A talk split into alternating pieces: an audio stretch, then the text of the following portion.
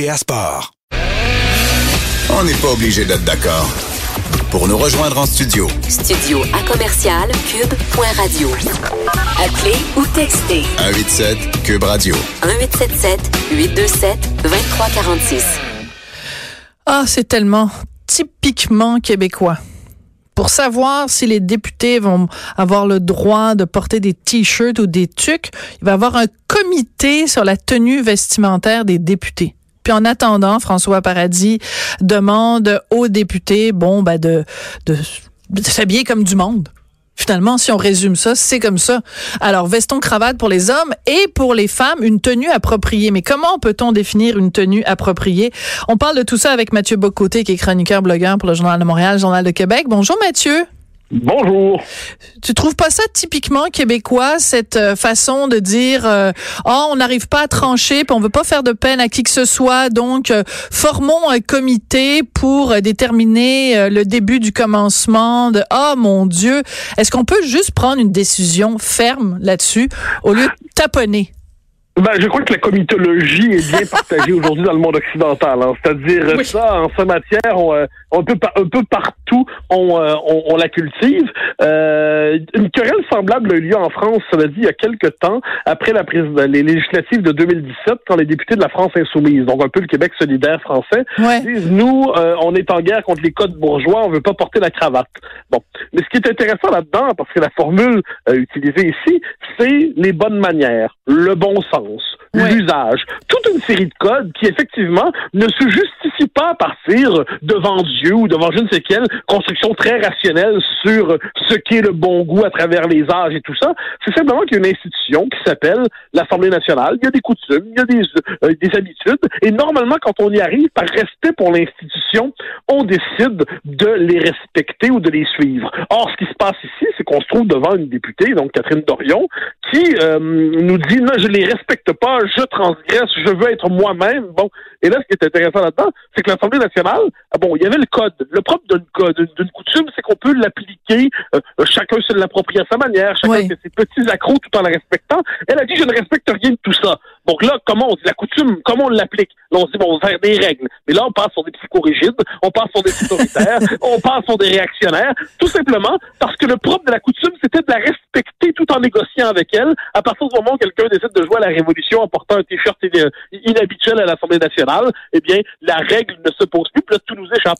Moi, ce que je trouve très intéressant, puis tu en parles dans ta, dans ta chronique euh, qui s'intitule à propos du code vestimentaire en quelques mots, ce que je trouve très intéressant, c'est que ces gens-là tiennent un double discours. C'est-à-dire qu'ils disent à la fois, ah, oh, c'est juste du linge, arrêtez de nous achaler avec ça. Et en même temps, ils disent, moi, je me sers de mes vêtements pour euh, m'exprimer, exprimer qui je suis. Donc, il est hors de question que vous me demandiez de m'habiller différemment de la façon dont je m'habille. C'est, complètement contradictoire. Soit les vêtements, ça n'a aucune importance, en quel cas, ben, ça te dérange pas de porter ce qu'on te dit de porter. Soit ton vêtement fait tellement partie de ton identité que tu ne veux pas jamais t'en départir. Faut choisir. Ça peut pas être les deux à la fois, là. Ah, ben, ben, absolument, on est dans une contradiction manifeste. C'est-à-dire, d'un côté, effectivement, on nous dit pourquoi vous portez de l'attention aux vêtements, c'est secondaire, portez attention à mes idées. Et au même moment, on nous dit je ne peux pas l'enlever, c'est mon authenticité, c'est mon moi-même intérieur, mon moi-même vrai, ce que je suis authentiquement, c'est ça. Donc là, je suis, dois-je comprendre, une tuque et un t-shirt? Telle est ma vérité? Alors moi, devant cela, voilà pourquoi mon premier réflexe, un peu méchant, mais néanmoins sincère, est d'y voir une crise d'adolescence. C'est-à-dire, vous savez, c'est, l'adolescence, c'est l'âge où on tient à tout prix à se définir par son style vestimentaire, croyant par là affirmer sa singularité. Et moi, c'est pour ça que je vois là-dedans quelque chose comme une forme de, d'esprit rebelle euh, à deux sous. C'est-à-dire, euh, si les gens de QS veulent qu'on s'intéresse vraiment à leurs idées, puis Dieu sait qu'ils en ont, même si elles ne sont pas toutes bonnes, eh bien, qu'ils acceptent cette idée tout de même. On va vous juger sur des idées. La, la condition pour ça, c'est de pas faire diversion en décidant de se déguiser en saltimbanque. Mais je, je, je note, cela dit que ça, ça va au-delà de la question du code vestimentaire à l'Assemblée nationale. C'est de la même manière quand on nous dit, il y avait aux dernières élections fédérales, Eva Torres, je crois, une députée, qui, bon, avait sa, sa photo de, de, de, candidate était en, en, avec le voile. Et là, on lui demandait aux élections euh, québécoises, pardon, on lui, euh, elle dit, ne vous concentrez pas là-dessus, ne notez pas que j'ai un voile. Et moi, Oui. ça me passionne parce qu'on nous dit, donc, euh, on le porte de manière ostentatoire, et au même moment, on nous interdit de remarquer qu'on le porte. Euh, Oui. De la même manière, Catherine Dorion a sa tenue inat- inattendue, mais nous interdit de noter qu'elle est inattendue. Donc, c'est comme si on renverse la dans toutes les circonstances, et cette manière de penser devient agaçante. Oui. Alors tout à l'heure, tu disais euh, que c'est, tu trouvais que c'était un comportement très adolescent. Alors je veux juste euh, te raconter et raconter aux gens qui nous écoutent une anecdote. Mon fils qui a 10 ans, qui va avoir euh, 11 ans très bientôt, a commencé un petit rituel avec moi depuis quelques semaines. Il me demande euh, le matin quand il se lève, il dit maman, va choisir mes vêtements pour moi. Alors je choisis ses vêtements, je choisis son pantalon, sa chemise, ses chaussettes et tout ça, et je dépose ça sur son lit. Et quand j'arrive dans la chambre, je vois qu'il a porté tout sauf ce que je lui avais choisi. Et systématiquement, le matin, il me dit, maman, les choix que tu fais pour moi sont nuls. Mais le lendemain, il me demande la même chose. Maman, s'il te plaît, choisis les vêtements pour pour moi. Et je trouve qu'il y a un petit peu une graine de, de Catherine Dorion chez mon fils. C'est-à-dire, s'il te plaît, s'il te plaît, donne-moi des règles pour que j'ai à mon tour le plaisir de les briser. Oui, oui, oui, mais c'est euh, absolument, c'est le plaisir de la transgression. Le plaisir de la transgression existe. Le problème, c'est qu'il me semble-t-il qu'il y a une transgression propre à chaque âge de la vie. Et, euh, et la transgression d'une dame par ailleurs très cultivée, très diplômée, dont personne ne doute de l'intelligence, donc on peut être en désaccord avec elle, mais c'est, c'est pas une de pique, là. Pourquoi sent-elle le besoin? Sinon, et ça on peut le croire, parce que c'est une volonté, peut-être aussi, est-ce que c'est aussi simple que ça, de voler le show, comme on dit en bon québécois? Peut-être c'est une volonté, elle sait qu'elle va attirer ainsi l'attention médiatique maximale, et elle, ensuite elle s'en indigne, dans un paradoxe. Euh, et à côté de ça, son ami et collègue Gabriel Dano-Dubois a désormais une allure de premier communion, euh, et il n'attire plus les projecteurs, et ça doit probablement le choquer. Donc il doit avoir aussi là-dedans, même si c'est pas avoué comme tel, euh, quelques calculs au moins à demi formulés consciemment. Mais ce qui est certain, c'est que ça pose sur le plan intellectuel, ça pose la question du rapport aux normes, ça Oui. pose la- du rapport à la coutume, le rapport à la tradition, le rapport aux usages. Et puis, est-ce qu'il est absolument absurde de respecter toutes les, de, de condamner toutes les les, les, les, les- les pratiques culturelles, les coutumes, les traditions d'un milieu? Je ne crois pas. Peut-être qu'une forme de modestie élémentaire consiste à respecter les usages d'un milieu euh, qu'on pénètre, dans lequel on s'intègre. Euh, on appellerait ça aussi autrefois, on appelait ça autrefois de la politesse.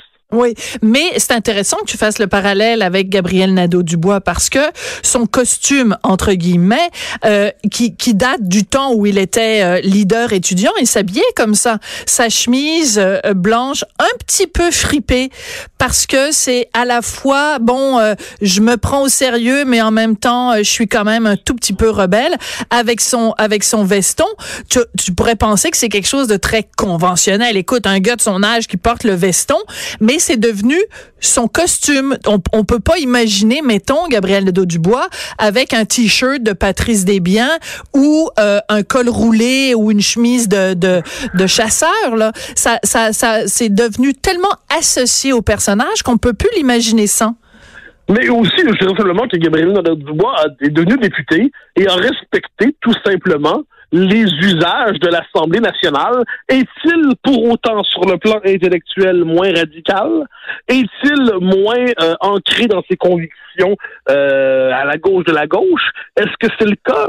Je n'ai pas l'impression.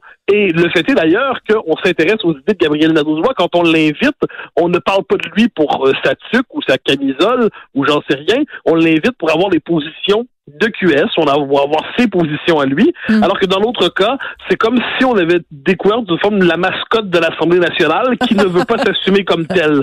Et, et je le dis sans mépris, parce que Oui, je oui. redis que c'est une femme intelligente, je redis que c'est une femme cultivée, et me semble-t-il qu'elle devrait jouer là-dessus plutôt que de nous imposer, je le redis, sa crise d'adolescence. Oui, puis c'est intéressant parce que justement à un moment donné, Manon Massé, euh, il y avait je, je ne sais trop quelle discussion justement sur les vêtements ou quelque chose comme ça, et elle disait oui, mais enfin bon, pourquoi est-ce qu'on parle de ça? Euh, Il y a des choses bien plus importantes. On devrait être en train de parler de de de- d'environnement et de toutes sortes de choses, comme si donc en- encore une fois le double discours. Euh, euh, je veux dire les les les députés de Québec solidaire ont quand même sollicité une séance photo là. C'est pas des photos qui ont été prises à leur insu. Et une fois que les photos qu'ils ont prises, parfaitement euh, consciemment et euh, de façon orchestrée. Une fois que les photos sont, sont divulguées et que ça crée un débat, ils disent ben là pourquoi vous nous parlez de ça alors qu'on pourrait parler d'environnement? Ben oui, ben faites une conférence parler de l'environnement, on va vous parler d'environnement, mais si vous convoquez les journalistes pour vous faire photographier, ben on va vous parler de votre vêtement là, c'est comme c'est de, c'est un, peu inévitable, c'est l'avocat qui se présenterait à son bureau avec un nez de clown et qui dirait ne me parlez surtout pas de mon nez de clown. Bon, c'est un bon parallèle. C'est là-dessus qu'on va se quitter, c'est là-dessus qu'on va se quitter Mathieu, j'aime beaucoup le parallèle avec le nez de clown. plaisir. Voilà. Merci beaucoup, euh, Mathieu. Ça a été un plaisir de te parler. Mathieu, donc, que vous pouvez lire régulièrement, qui est chroniqueur au Journal de Montréal, Journal de Québec. Et on se retrouve après la pause pour le mot de la fin.